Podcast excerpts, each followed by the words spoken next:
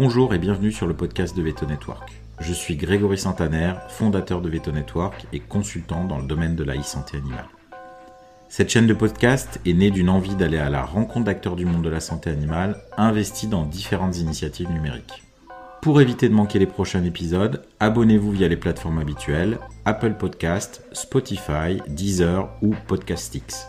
Cet épisode est produit par Dr Patoun et je remercie Léo Gargot et Chloé Brett pour le sound design de cette chaîne de podcast. Avant de commencer, je tiens à vous préciser que vous trouverez sur la fiche de cet épisode des liens pour accéder aux éléments cités par mon invité que nous allons retrouver dès maintenant.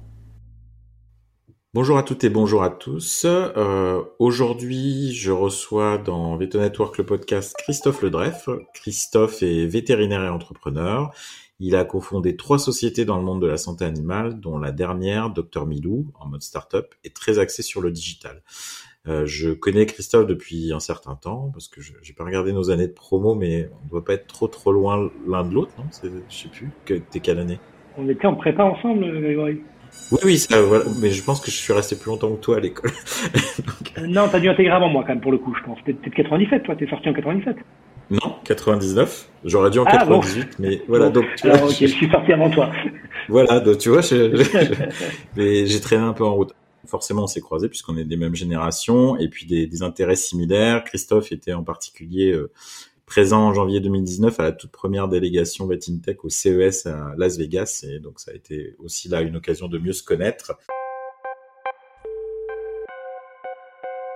Donc bah, je te remercie d'être présent euh, pour, pour ce podcast et puis bah, est-ce que tu peux déjà pour commencer nous expliquer un peu euh, tes motivations pour le numérique en santé animale au sens très large du terme, d'où ça vient, enfin voilà ce genre de choses.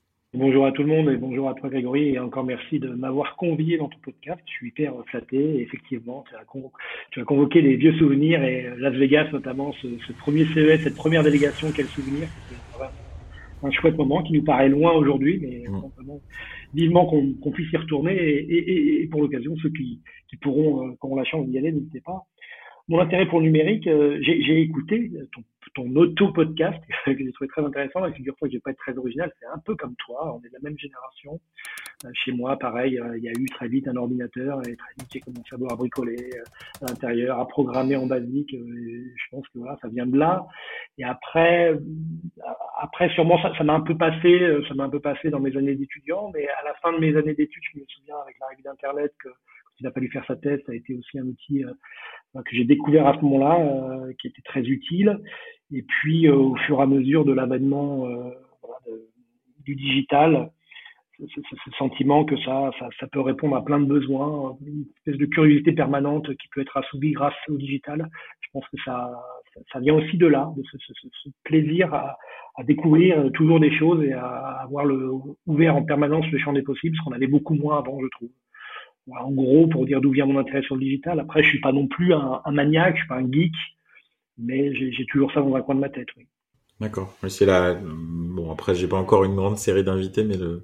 une espèce de curiosité a l'air d'être une sorte de point commun. J'ai l'impression.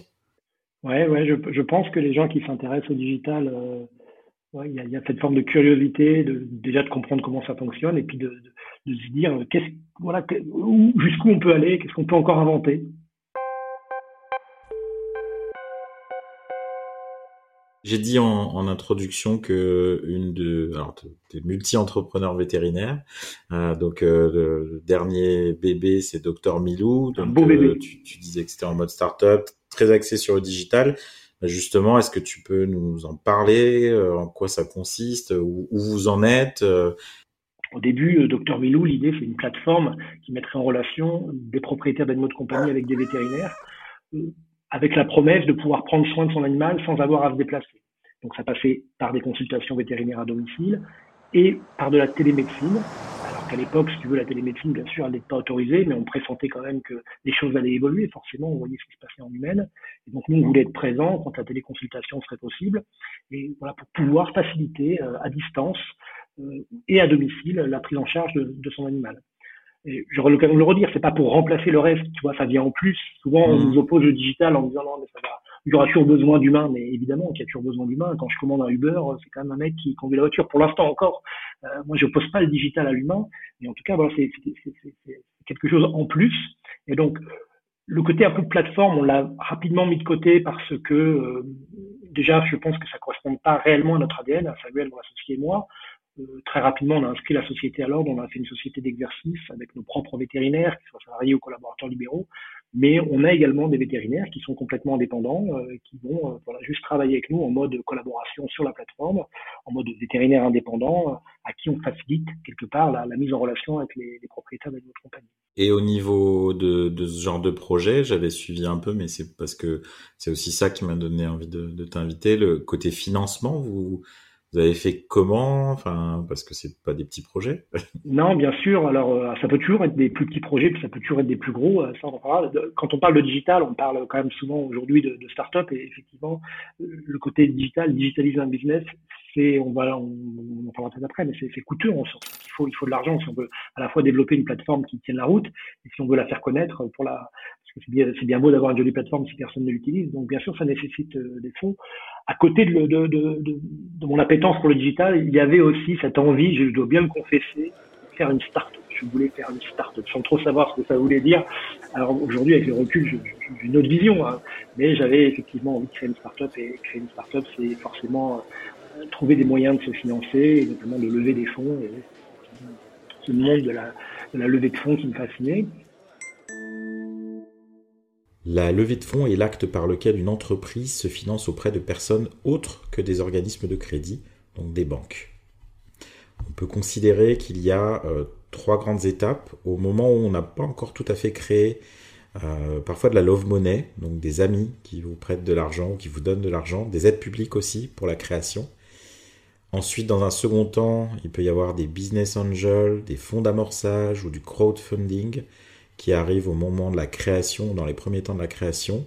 Et quand vous avez vos premiers succès, la levée de fonds peut se faire aussi euh, au niveau de fonds de capital risque avec des sommes souvent plus conséquentes. Donc oui, on a levé des fonds pour Dr Milou, euh, on en relèvera sûrement ou pas. Euh, en tout cas, voilà, si on veut faire avancer le projet à un moment donné, tu besoin d'argent. Alors, euh, il y a deux façons d'avoir de, de, l'argent, c'est d'en gagner, euh, mais parfois, pour en gagner, il faut en dépenser d'abord, et donc pour en dépenser, il faut en avoir. Donc, trouver des modes de financement, que ce soit du financement bancaire, ou alors d'aller voir des fonds d'investissement, ou des investisseurs de manière générale. Pas forcément tout de suite des fonds, ça peut être euh, ce qu'on appelle de la love money, tes proches, tout simplement, ton réseau, puis après des, des, business qu'on appelle des business angels, qui sont des gens qui ont un peu d'argent et qui, veulent investir, diversifier un petit peu leur portefeuille d'investissement, jusqu'au fond, dans ce métier d'aller financer des projets nous, on n'est pas encore là, euh, on en est un petit peu à la, voilà, on est entre les deux. On, a, on est passé par le réseau Business Angel. Je, je, trouve des financements publics, c'est un BPI qui, qui, aide beaucoup, euh, notamment le secteur de la santé animale aujourd'hui. Il, il, plaît pas mal, il attire pas mal les gens, surtout sur tout ce qui est télémédecine, ce qui est, à mon avis, pas forcément le, le, le, secteur le plus intéressant, mais comme les gens ont tendance à, à projeter un petit peu ce qu'ils voient en humaine sur la santé animale, donc ils s'excitent un peu tous sur la télémédecine. D'accord. Et est-ce que vous avez été dans un incubateur, un accélérateur ou des choses comme ça Et lequel Les deux, D'accord. Est-ce que ça, qu'est-ce que vous en avez pensé euh, Est-ce que vous le referiez? On a été dans un accélérateur de start-up. Alors au début, bah, c'est pareil. Euh, quand, on prend dans un accélérateur, euh, bon, tu as l'impression d'avoir décroché le Graal, alors que bon, bien sûr, parce que c'est quand même sélectif, tu vois, ils disent pas oui à tous les projets. Au final, il faut toujours se méfier un petit peu des conditions, parce que ces gens-là ne sont pas des philanthropes, donc il faut, faire un peu attention au début. Tu aurais tendance à dire oui à tout, à signer tout type de contrat. Alors c'est difficile. Après coup, j'aurais tendance à dire ouais, j'aurais peut-être pu faire autrement parce que ça m'a coûté peut-être, ça nous a coûté un petit peu d'argent tout ça, parce que tu l'as, tu, tu, tu, tu payes, tu, tu, tu lâches des parts de ta boîte, mais au final, avec le recul, je dis c'est le prix de la connaissance. Aujourd'hui, j'ai acquis la connaissance et je l'ai payé. Donc si je dois le refaire, je repayerai pas une deuxième fois. Je, vais le faire un peu différemment.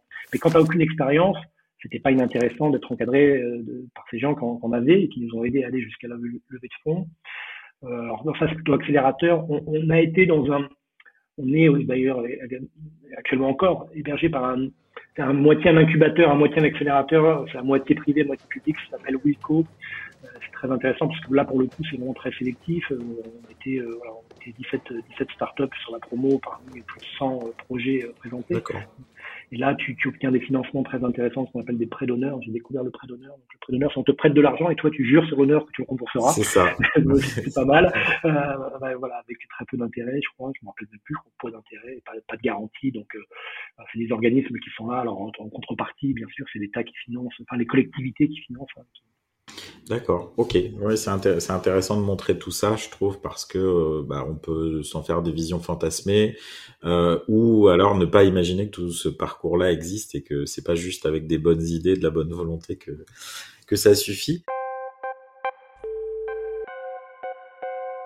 De manière plus générale, comme tu es quand même un observateur avisé du numérique en santé animale, euh, si tu devais voilà des points clés pour toi euh, un peu transversaux de ce qu'il faut pour ce qu'il faudrait pour développer le numérique en santé animale alors dans notre monde vétérinaire ou non hein, c'est plus large je sais pas si tu as des, pistes des idées par rapport à ça il faudrait lever les freins alors les freins qui sont plein de nature ils sont d'abord réglementaires alors je veux pas, tu sais, je, suis un ancien conseiller ordinal, j'ai une forte valence euh, ordinale et déontologique. Je veux pas taper sur mes petits camarades. la déontologie, j'y suis très attaché. Mais et d'ailleurs, euh, j'allais dire, mais parfois, voilà, il y a des freins réglementaires qui sont peut-être parfois de l'ordre un peu du conservatisme. C'est pas le cas d'ailleurs de tous les membres de, de, l'ordre. Hein. Il y a des, membres très très inno, enfin, une vision très innovante de, de la profession, mais, mais c'est vrai que parfois le réglementaire va nous empêcher d'avancer. Quand tu vois ce qui se fait en humain en termes de télémédecine, c'est quand même assez dingue que disons que enfin, qu'on ait ce retard-là et que malgré que malgré ça, en plus, on reste avec des énormes freins. Puis après, il y a les freins psychologiques parce que là, on parle de l'ordre, mais l'ordre, comme je dis toujours, l'ordre, c'est les vétérinaires les 16 000 vétérinaires composent l'ordre. On est tous des vétérinaires, on a tous, on vote tous. Donc les gens qui sont à l'ordre, ils ne sont que l'émanation de nous-mêmes. Et on sent quand même, quand on discute autour de nous, quand on voit les échanges sur les réseaux sociaux, qu'il y a énormément de freins psychologiques autour du numérique en santé animale. Et tu penses que ça vient de quoi? Parce que c'est quelque chose là aussi. J'ai pas encore fait beaucoup d'interviews, mais j'en ai préparé certaines. Et ce mot de frein, de peur, de choses comme ça. Est-ce qu'on est une profession qui est particulièrement comme ça? Et si oui, pourquoi? Enfin, qu'est-ce que moi, j'ai toujours tendance à penser que, enfin, que c'est pas la profession où souvent t'entends dire, ah oui, mais en, France, on est comme ça. Moi, j'en sais rien, je pas voyager ailleurs pour voir si ont différents. Je pense que c'est l'être humain qui a des freins. Tout le monde a une résistance au changement. Je me souviens quand le projet, alors, je sais pas si je peux donner le nom, mais il s'appelle Vetolib, quand c'est un des projets, premiers projets numériques en santé animale qui est sorti, quand il est sorti il y a 3-4 ans. La réaction sur les réseaux sociaux de vétérinaires, mais c'était, c'était d'une violence inouïe. Mais qu'est-ce que c'est que ça? On va nous ubériser, etc. Aujourd'hui, on est en 2021 il y a peu de vétérinaires qui contestent le fait que c'est quand même assez pratique que leurs clients puissent prendre rendez-vous en ligne. tu vois, un truc que j'aime bien dans le numérique, on dit souvent euh, dans le monde des startups, test and learn. On essaye, on verra. Tu vois. Et, souvent, les gens euh, qui sont plutôt des freins vont dire non, non, on n'essaye pas, ça marchera pas, ça sert à rien d'essayer. Bah, essaye et puis on verra bien. Et si vraiment ça marche pas, eh ben ok, on ne fera pas. Si on se projette un peu dans l'avenir, là aussi, euh, l'avenir du numérique en santé animale, 3, 5 ans. Si les freins se lèvent, euh, oui, je, je, pense qu'il y aura quand même un avènement, de la télé, un avènement de la télémédecine qui me paraît inéluctable, qui surtout, je le répète, ne va pas euh, révolutionner la médecine, ça ne va pas changer radicalement notre manière de faire, ça ne va pas remplacer la médecine traditionnelle. La télémédecine, je, je la vois bien se développer si les freins, euh, si les freins tombent et voilà, si une formation adéquate se met en place. Présente dans d'autres pays depuis plusieurs années, la télémédecine n'est accessible aux vétérinaires français que depuis mai 2020 et la publication d'un décret d'expérimentation. Ainsi, pendant 18 mois, les vétérinaires français vont exercer la télémédecine dans un cadre particulier et assez restrictif. Pense quand même que les, objets connectés, au-delà de l'aspect gadget, je pense qu'on va, on va passer de côté tout, ce qui aura été gadget, qui aura été du test and learn et puis qui aura servi à rien. Mais il y aura sûrement des objets connectés très intéressants et puis euh, voilà, des, des, des, outils à, à, la disposition des vétérinaires toujours plus euh, performants qui permettront d'aller un peu plus loin dans, dans l'exploration, dans les diagnostics, euh, peut-être dans les traitements également. le numérique, c'est tout ça. C'est à la fois le, c'est à la fois le soft et à la fois le hard, comme on dit. Donc, il y aura des, je, vois bien les choses comme ça. De ne pas s'emparer du numérique, tu, le dis, euh, le, risque de ne pas vouloir s'emparer du numérique pourrait être que euh, on laisserait à d'autres acteurs euh, le fait de s'en emparer, et ça c'est aussi une grosse inquiétude que j'ai. Voilà, aujourd'hui, sur la téléconsultation, il se passe des tas de choses à l'étranger. Avec aujourd'hui, on il y a plus, avec le numérique, n'y a plus ces barrières finalement, ces, barrières de frontières, et sur tout ce qui est online.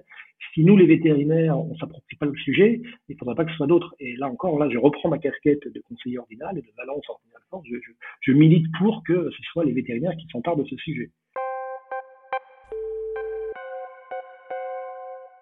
Donc nous arrivons euh, à, la fin de, cette interview et j'ai l'habitude de, faire un, petit questionnaire euh, un peu standard qui explore l'univers numérique de, la personne interviewée. Et pour tous ceux qui seront intéressés par les références que, pourrait faire Christophe euh, Ledrev dans cette euh, interview ping-pong, euh, ça sera sur la fiche du podcast. Alors on va se lancer. Donc la qualité principale du numérique selon toi oh, C'est de faciliter la vie des gens. Euh, la qualité que tu préfères chez les personnes qui travaillent dans le numérique? Ça rejoint un petit peu le monde de l'entrepreneuriat en ce moment, parce que je, voilà, je, travaille avec des entrepreneurs dans le numérique. Ce que j'apprécie vraiment chez eux, c'est ce côté un peu aventurier, un peu chercheur d'or, euh, voilà, agile intellectuellement, euh, qui s'interdisent rien, qui, qui on peut tout penser et tout remettre en cause. C'est-à-dire, je peux dire ah le lendemain et puis et le surlendemain te dire que bah non en fait c'était une connerie. Ça, ça j'apprécie énormément cette agilité intellectuelle. Euh, ton occupation numérique préférée En ce moment, en tout cas, mon dada, c'est les podcasts. ce que tu fais, j'en écoute beaucoup. voilà, ça, c'est quand je vais courir, je prends mes oreillettes et je m'écoute des podcasts. Et ça, c'est très, très agréable.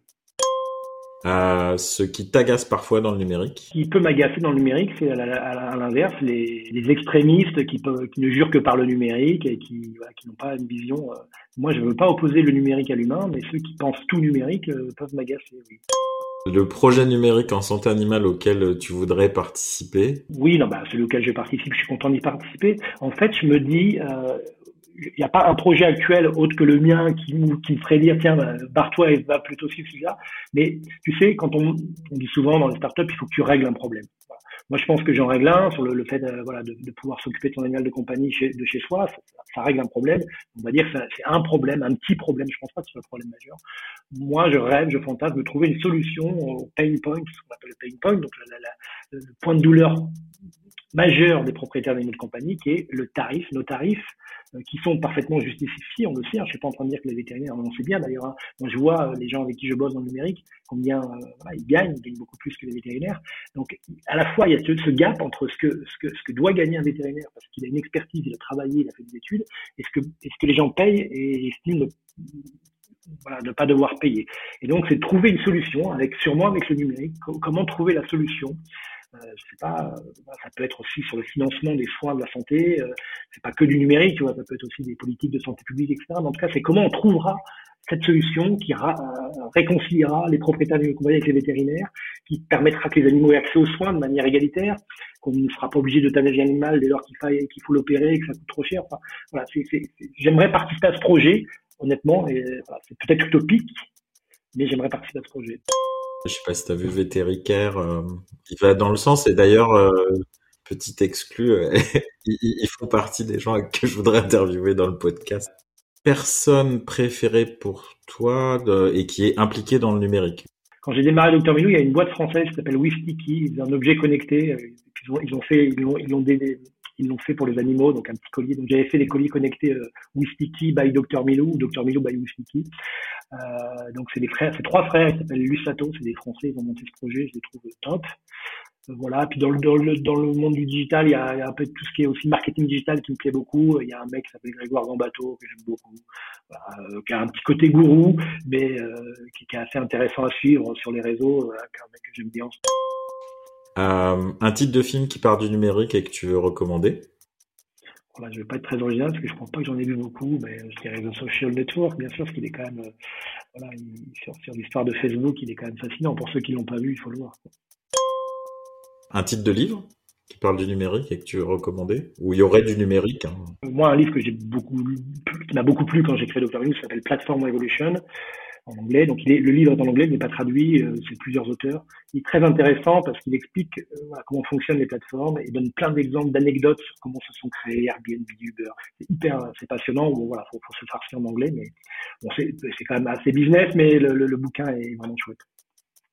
Est-ce que tu aurais un lieu à visiter pour découvrir le numérique? Le CES de Las Vegas, avec la délégation oui, C'est vrai, c'est vrai, je n'avais pas pensé, mais oui, tu as raison, c'est un très bon endroit. Un jeu vidéo auquel tu aimes jouer, si tu joues aux jeux vidéo? Je, joue très peu aux jeux vidéo. J'y ai joué euh, étant un peu plus jeune et très vite ça m'a gagné parce que je trouve que c'est quand même très chronophage. Puis que ça, ça exacerbe les, les mauvaises pulsions. Donc j'aime pas trop jouer aux jeux vidéo. Mais il y a un jeu vidéo que je joue avec mes potes qui s'appelle MPG. Mon petit gazon. Ok, sympa. Euh, si tu devais recommander une mesure pour développer le numérique en santé animale, une seule, ce serait quoi? Je ne vais pas me faire forcément des amis euh, du côté euh, des amis de l'ordre, mais je trouve que dans l'expérimentation actuelle, la barrière qui consiste à dire qu'on ne peut faire une téléconsultation que sur un animal qu'on a vu dans les 12 derniers mois me paraît être un frein énorme à la téléconsultation, ce qui est fort dommage parce que je pense que c'est une mesure qui est juste copier-coller sur ce qui existe en humaine, sauf qu'en humaine, tout le monde a un médecin référent, donc en général, tu es déjà là chez le médecin. En santé animale, la moitié des animaux de compagnie ne vont jamais chez le vétérinaire, donc tu exclus d'entrée de jeu toute une population qui n'a pas accès à la téléconsultation. Une devise ou une citation préférée, numérique ou pas d'ailleurs? En tout cas, numérique, c'est euh, fake it until you make it. J'adore cette expression qui consiste à dire euh, bah, tant que tu n'as pas construit la plateforme idéale, bah, tu te débrouilles. C'est euh, le fondateur de Uber au début, c'est lui qui appelait, euh, voilà, les clients l'appelaient et il a appelé un taxi, tu peux aller chercher telle personne. Voilà, puis après, il a fait une super appli. C'est hyper important parce que quoi, quand tu démarres un projet digital, tu vois, si on repense à ce qu'était Facebook la première fois qu'on a créé notre compte, J'aimerais bien revoir la plateforme d'ailleurs parce que ça n'a rien à voir avec ce qu'elle était aujourd'hui. Mais nous, on oublie et quand on crée un projet digital, on veut faire Facebook, on veut faire Uber, on veut faire tout de suite le gros truc. Mais sauf que le gros truc, c'est 20 euh, développeurs à temps plein, que ça va te coûter une blinde. Donc euh, voilà, fake it until you make it. Et du coup, bah, on arrive un peu à la fin. Une dernière chose euh, à dire, à transmettre, qu'on n'aurait pas abordé. Là, c'est parole libre.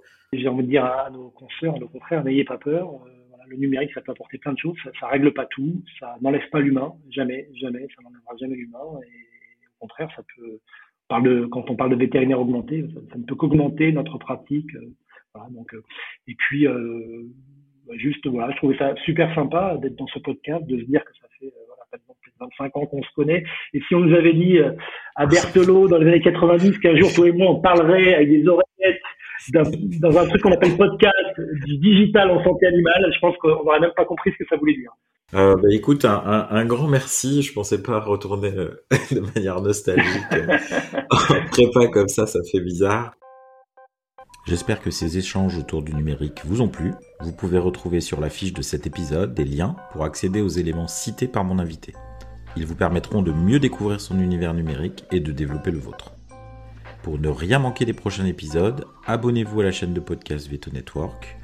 Et en attendant, retrouvez les actualités de la e-santé animale sur www.vetonetwork.com avec la chaîne YouTube, la newsletter, la page et le groupe Facebook, les comptes Twitter et Instagram, les webinars, bref, tous les moyens possibles pour vous parler de la e-santé animale. A bientôt pour le prochain épisode de ce podcast Veto Network.